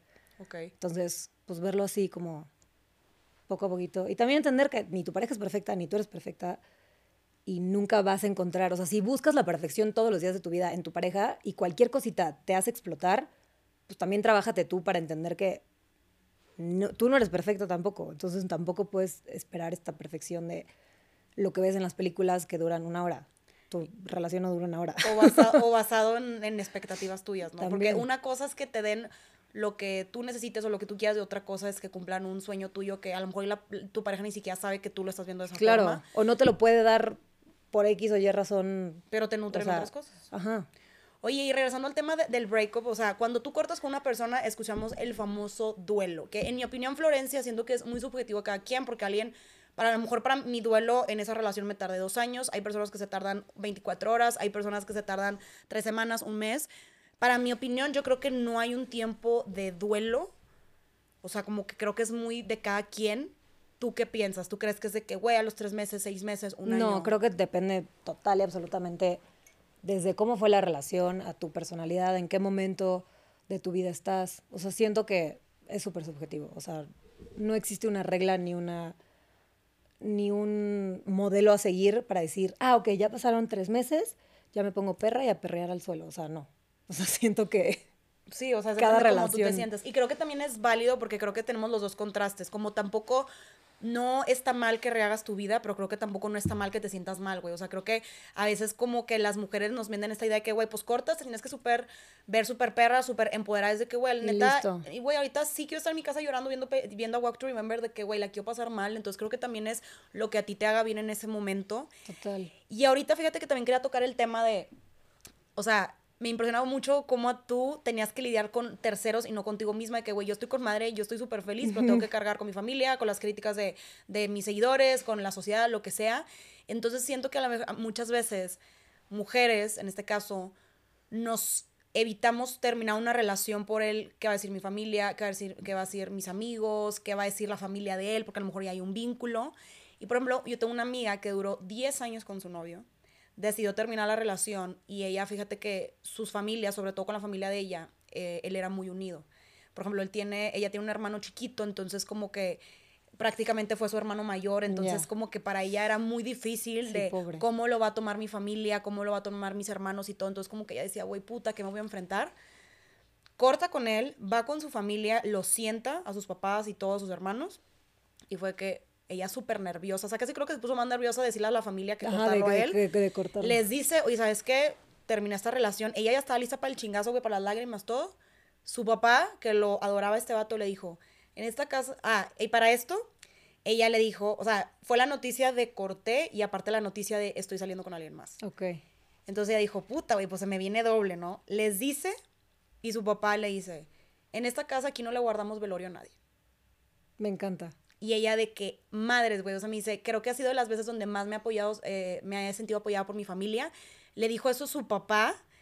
O sea, ya de que, ok, y me dice, tú haz lo que tú quieras y haz lo que a ti te haga sentir feliz. Entonces, creo que eso es un mensaje para lo que nos, los que nos están escuchando de, güey, muchas veces creo que nosotros mismos nos anticipamos a la fatalidad de mi familia no me va a apoyar, va a pasar esto, y muchas veces son nuestras ideas.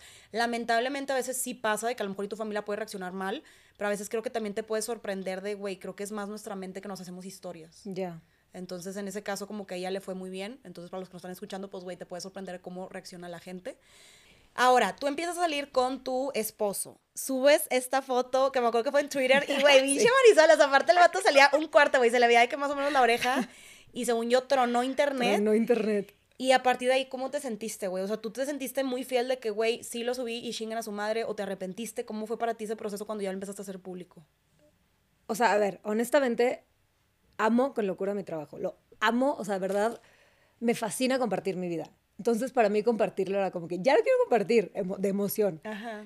El tema fue que lo comparto, Luis me manda un, un GIF de, de este Jonah Hill, que sale como... Ubicas, sí, sí, sí. esa- esa imagen de que estaba emocionado que lo había compartido. Ajá.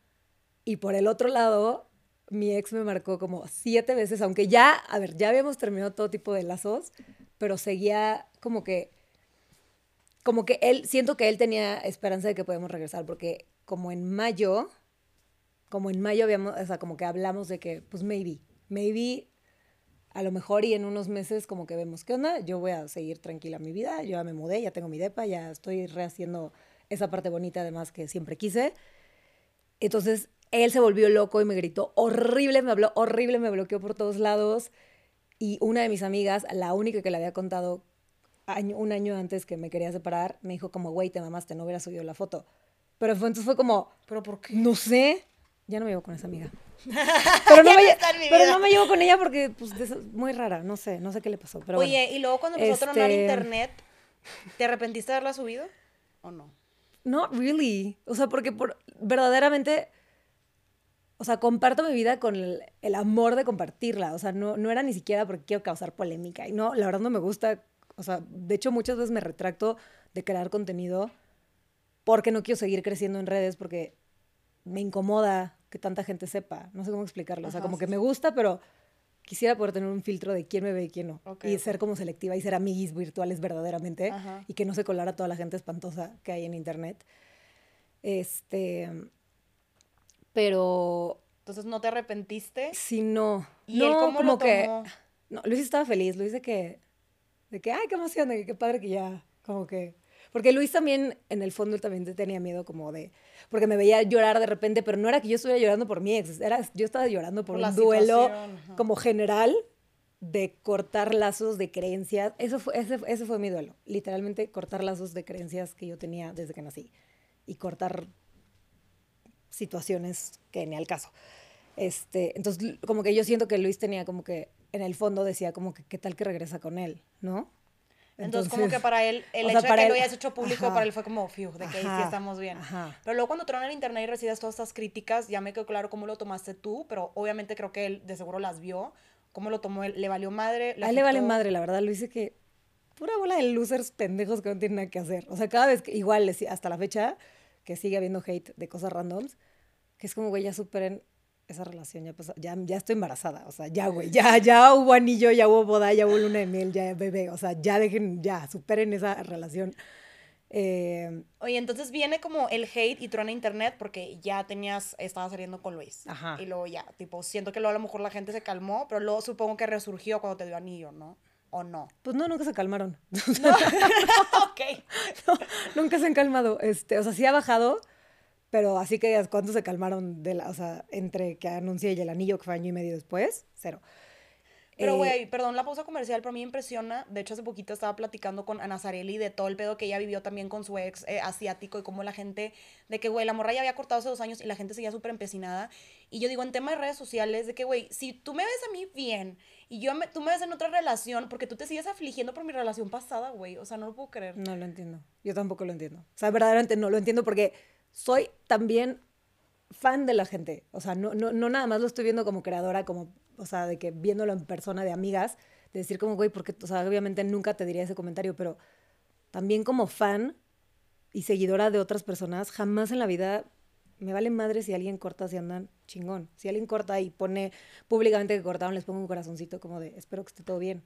Saludos, ¿no? O sea, no, no, no, veo necesidad de poner algo más. O a lo mejor, y si quieres comentar al respecto de, oye, me sentí identificada contigo porque tengo tal cosa, está bien. Pero ir a tirar hate. Y hubo, no sabes la cantidad de cuentas falsas que me inventaban cosas. Hubo una que decía como, alerta, hola Sunshine, este, se divorcia por, porque estaba embarazada del amante. Y luego empezaron a subir fotos de cuando subí esa foto, que ni siquiera, o sea, que no se veía casi nada de Luis empezaron a buscar a hombres que se parecieran a ese pedacito de su cara y empezaron a subir fotos como podría ser este o podría ser este o podría ser este y empezaron a hacer de que hilos de quiénes eran los, los posibles candidatos y nunca la atinaron. Güey, deja tú, yo me pregunto, la neta, la gente no trabaja, güey. ¿Qué, no, ¿qué hace? No entiendo. O sea, yo, que yo tengo mucho tiempo libre y podría hacer estas cuentas, pero ¿por qué querría hacer eso? O sea, porque no hay forma. Oye, entonces la, pues la gente nunca se calmó, nunca se pero cuando viene el anillo, ¿cómo, cómo lo tomaron? ¿Fue que, ay, qué padre? ¿O fue que otra No, en el, en, el, ajá, en, el, en el video del anillo, que borré, puta, no sé, dos mil comentarios, era así de que otro, otro, otro, otro, otro, otro. O sea, de que otra vez te vas a casar. Pues sí, güey. O sea, y no sé, como que qué... ¿Qué o sea, eso era lo que más me comentaban. Otro, y me lo siguen comentando en TikTok de repente, y suelen ser hombres.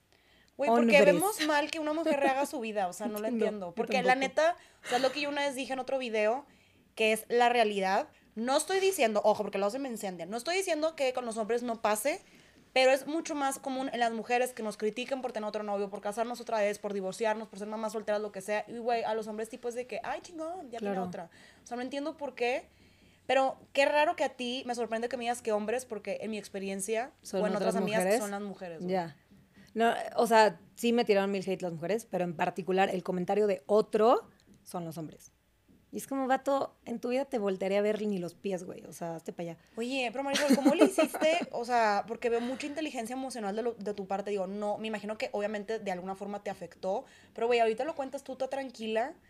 O sea, imagínate, si para personas que a lo mejor no son creadores de contenido les afecta mucho el que irán, los amigos, lo que sea, tú esto multiplicado por 600 mil, 700 mil personas que te siguen o haters de internet, ¿cómo le hiciste para ahorita, para contarlo tan tranquila, güey? O sea, para estar, pues sí, de que, que no te importe. O sea, sí, sí hubo muchas lágrimas, sí hubo, o sea, para los haters, muchos me hicieron llorar, ¿eh? Así que si querían ganar, ganaron, que me hicieron llorar. Ajá. Qué triste querer ganar lastimando a alguien. Pero, o sea, sí hubo, que también me pasaba mucho que luego leía el comentario de hate y no lo hablaba. Entonces me lo quedaba en la cabeza y estaba todo el tiempo como repitiendo, entonces llegaba, me lo creía y luego lo, se, los o lo contaba a mis amigas y mis amigas como de, what the fuck este comentario. O sea, como que, y ya externándolo, hacía toda la diferencia de decir, ah, güey, claro, de que no tiene sentido. Si eso se lo comentaron a mi amiga, yo diría como, güey, ¿qué pedo con ese pendejo que le está comentando eso a mi amiga? O sea, no, no. Y entonces, la verdad sí le dediqué un año entero a terapia, a específicamente como que lidiar con eso o sea, lidiar como a los comentarios externos. O sea, sí fue un año full. Y me decía, me, decía mi psicóloga, cualquier comentario que alguien te diga en persona o que te escriban, que te cale, escríbelo y vamos a trabajar en la siguiente sesión para ver qué es lo que dice ese mensaje. Que te cale. Porque, ajá, o sea, porque a lo mejor y te dicen, ay, pinche vieja divorciada, y sería como, no manches mi corazón, y puede que te digan, ay, pinche gorda, y que digas como, ah, me, me dolió muchísimo, o que te digan, no sé, eres una pendeja y digas como, ok, güey. O sea, me la pelas, ¿no? O sea, ¿sabes? O sea, como que si me dicen pendeja es como, me vale madre, ¿no? Pero... Ok, qué padre dinámica que tuvo tu psicóloga, porque siento que hasta cierto punto, si a ti te afectaban ciertos comentarios, medio era por algo, ¿no? Ajá, o sea, me decía, vamos a ver qué traes, o sea, ¿por qué te, eh, ¿por qué te afecta que te digan, este, a Luis le, le, mandaron un mensaje que decía como, ya deja a la, ¿qué decía? A la gorda, a la gorda con alma de divorciada y vente conmigo. Y lo hice que qué chingados. Pero está súper agresivo el mensaje, ¿eh? Pero, o sea, siento que es tan agresivo que ese, ese, ni me afectó porque da risa. Sí, siento, que... el nivel de agresividad aumenta y dice que te da risa. Ajá, que es como, what the fuck, güey. Pero, güey, fíjate que a mí me ha pasado igual, que de hecho, de los hates que a mí más me ha dolido, o sea, por ejemplo, tú ahorita me puedes poner, me cago tu tutorial, me cago tu ceja, de que no me gusta tu lipstick y me vale tres kilos de madre. Pero me acuerdo que yo, yo me operé el busto, entonces yo me operé dos veces. La primera vez que yo me operé como que sí me puse un poquito más de cantidad. La verdad, pues sí, güey, no quedé alto, o sea, no se veía tan cool. Ok. Y recibí mucho hate, pero parte de por qué a mí no me empezó a gustar de cómo quedé Fue por la gente. fue por la gente, güey. Y por ejemplo, O sea, ¿te quitaste un poquito? Ajá, sí, me quité, o sea, al final del día la, la decisión de yo volverme a operar fue no por el hate, fue porque genuinamente yo vi, ok, creo que sí me puse de más, no estoy a gusto, quiero hacer un cambio, lo voy a volver a hacer. Pero lo haces como hasta con... Porque no les quieres dar la razón, ¿no? Exacto, y, me y me tardé, o sea, cuando me volvió a operar, güey, no lo hice público, o sea, Ya. tipo, sí, tres meses después les dije, oigan, sí, les tengo que decir, me volvió a operar, pero a lo que voy con esto es mi primera operación, yo estaba en este proceso de que, pues yo como que en ese momento no las veía tan mal mis boobies porque dije, güey, pues también se están encinchando, falta el proceso, ya sabes que el, año, el resultado final se ve hasta el año. Entonces, si yo me empecé como a anticipar de que no me gustan fue por este hate. Ya. Y la neta, en su momento, para mí, mis, mis boobies fueron una inseguridad muy grande para mí. En su momento, cuando estaba más puberta, de que o tenía mucho, o tenía estrías, o estaban separadas, o estaban caídas. Entonces, ahorita me identifiqué contigo porque a lo mejor a mí al día de hoy me vale madre si, me, si no te gusta mi maquillaje. Pero, güey, Pero que sí- te digan algo de las pero que me digas algo del busto que sí en algún momento fue una inseguridad mía y es de que puta, güey, yo lloraba, literal era que quería hacer videos de outfits y no lo hacía porque me iban a criticar la ropa, o sea, sí estuvo bien gacho, güey, y creo que es, obviamente todos tenemos ciertos puntos que si te tocan, pues por ahí viene, y creo que es importante hacer introspección de, oye, si me está calando, ¿por qué es? no? Claro. Oye, y luego, este, de tu primer matrimonio al segundo, ¿te sientes la misma persona? ¿Sentiste que cambiaste? Cero, soy otra persona. ¿En, o, qué, sea, ¿En qué sentido cambiaste? o sea, por un lado, uf, es que no, estuvo, realmente sí fue, o sea, Marisol del 2018 a Marisol del 2023, sí soy otra, otro humano por completo. O sea, siento que hubo demasiada introspección en estos últimos cinco años, donde yo inicié el primer matrimonio como con la mentalidad de la niña de 23 años, de la pequeña mujer de 23 años. De que el final, final, el final feliz de la película que ya me casé, entonces va a Ajá, estar increíble. Ajá. Y entonces, y ya relación, o sea, siento que ya este matrimonio, o sea, al final el primer matrimonio, pues sí fue un matrimonio, pero no lo cuento como un matrimonio. O sea, siento que fue como un trial marriage, nada más como de, ah, pues así medio va a funcionar, pero verdaderamente no tiene absolutamente nada que ver. Que luego me cacho que hay dos que tres cosas que de repente no hago, o sea, no sé, por, no sé, de que Luis es súper organizado, ¿no? Yo soy un poco más desmadrosa que todo cuando lo organizo, lo organizo perfecto, porque lo es todo divino, pero cuando exploto y saco y tengo que salir, o sea, ahorita mi closet lo dejé hecho un cagadero correr, viniendo para acá, ¿no? este, pero no sé, el fin de semana que no hay nadie que, nos, que, que trabaje en la casa, Luis es el primero en se para de la cama y estira la cama y como que la medio hace, no la hace perfecta, pero como que la estira. Y a mí me vale tres kilos, yo puedo dejar la cama así de que avienta y vámonos y pues arregla el lunes que vengan a cambiar sábanas y demás. Y como que ese tipo de cositas yo en mi ex, relación siento que yo estaba aportando demasiadas cosas donde yo empecé, porque mi ex me decía como de que, es que no, no de que me caga que, que no, no haces bien de ama de casa, y era, pero yo estoy aportando el 70-80% del dinero porque voy a hacerle de ama de casa también, ¿no? Entonces siento que eso me quedó un poquito de PTSD, que ahora sí podría ser como la ama de casa, y que de repente me doy cuenta que no hago cosas y Luis como que, bueno, lo hago yo. Y entonces digo como, ah, wait a minute. O sea, está bien, o sea, ya, ya, ya somos equipo. En el otro no me sentí equipo.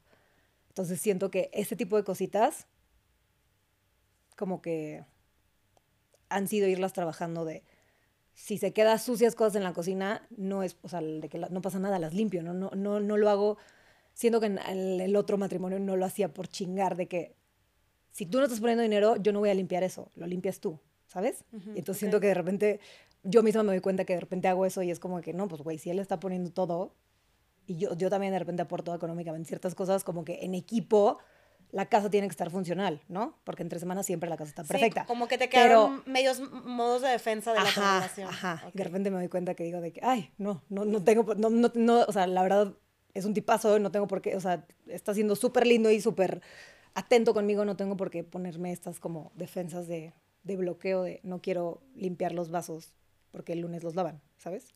Sí, o sí, sea, sí. son detallitos súper pendejos, pero siento que sí afecta y es como, ok, Pero qué bueno que te diste cuenta. paz. Qué bueno que te diste cuenta que era como algo que estabas como cargando, Arrastrando, ajá. arrasando tu relación pasada y no es porque tú quieras ser así. ajá, A mí de repente me pasaba, digo, en esta, tuve la relación como esta, tóxica, y luego tuve mi relación de Bumble, que estuvo cool, pero en los primeros meses me acuerdo que yo venía pues con mi escudo y mi espada de, porque venía una relación de estarnos a los chingados todo el tiempo.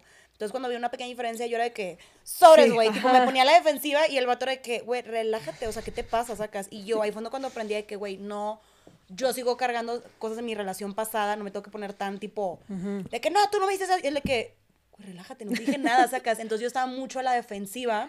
Entonces fue cuando yo dije, ok, creo que en terapia él no tiene nada que ver en esto que yo estoy viviendo, me lo estoy llevando de encuentro, entonces creo que yo tengo que sanar ciertas cosas porque definitivamente creo que tu pareja es tu espejo, entonces creo que muchas veces si no sanas, no trabajas cosas tú que son o tuyas o traumas de la infancia o cosas que vienes de otra relación, aunque ahorita tú me estás diciendo que con Luis todo es una relación súper linda, hermosa, pues como quiera salen como esos Sí, foquitos. sí, sí, sí, sí, obvio. De repente, obviamente tenemos roces normales como cualquier pareja y relación, pero como que en su overall todo está muy lindo y va fluyendo muy padre.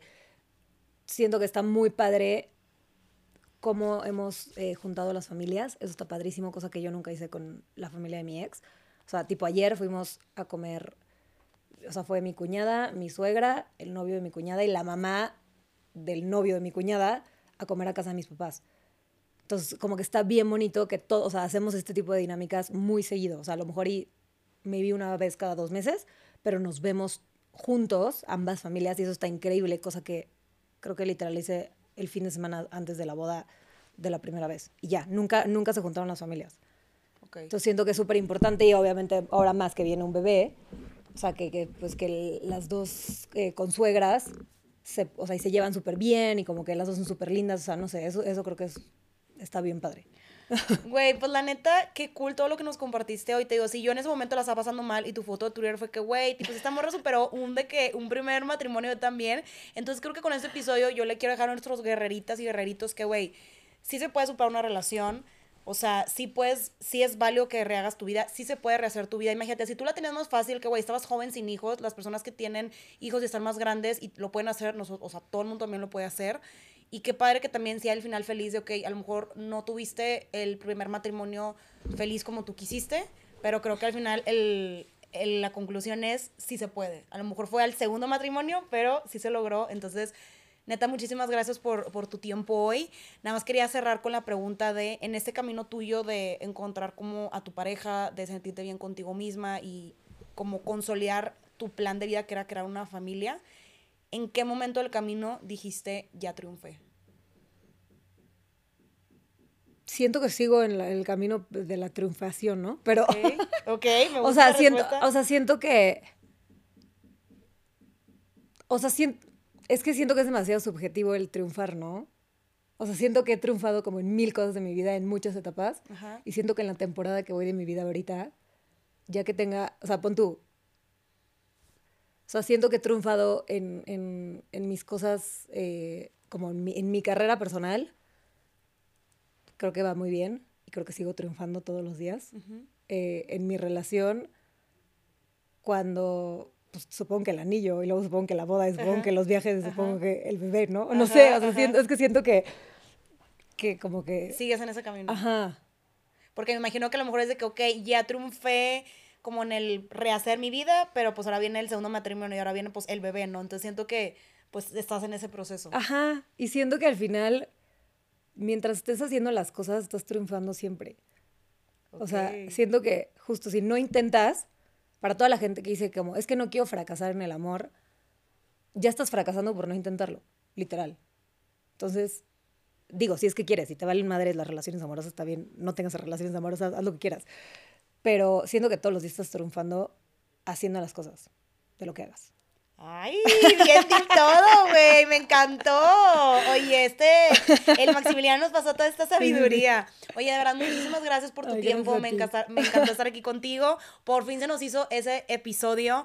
Guerreros, por favor, déjanos en los comentarios cuál fue tu parte favorita, cuál fue el aprendizaje que te dejó este episodio, qué fue lo que más te dio risa y acuérdate de compartirlo. Güey, si tienes esa amiga, ese amigo que neta necesita escuchar este episodio, por favor, mándaselo. No se te olvide también seguirnos ambas en las redes sociales y estar al pendiente del capítulo. Y bueno, esto fue todo por hoy y listo, vete a triunfar. Bye.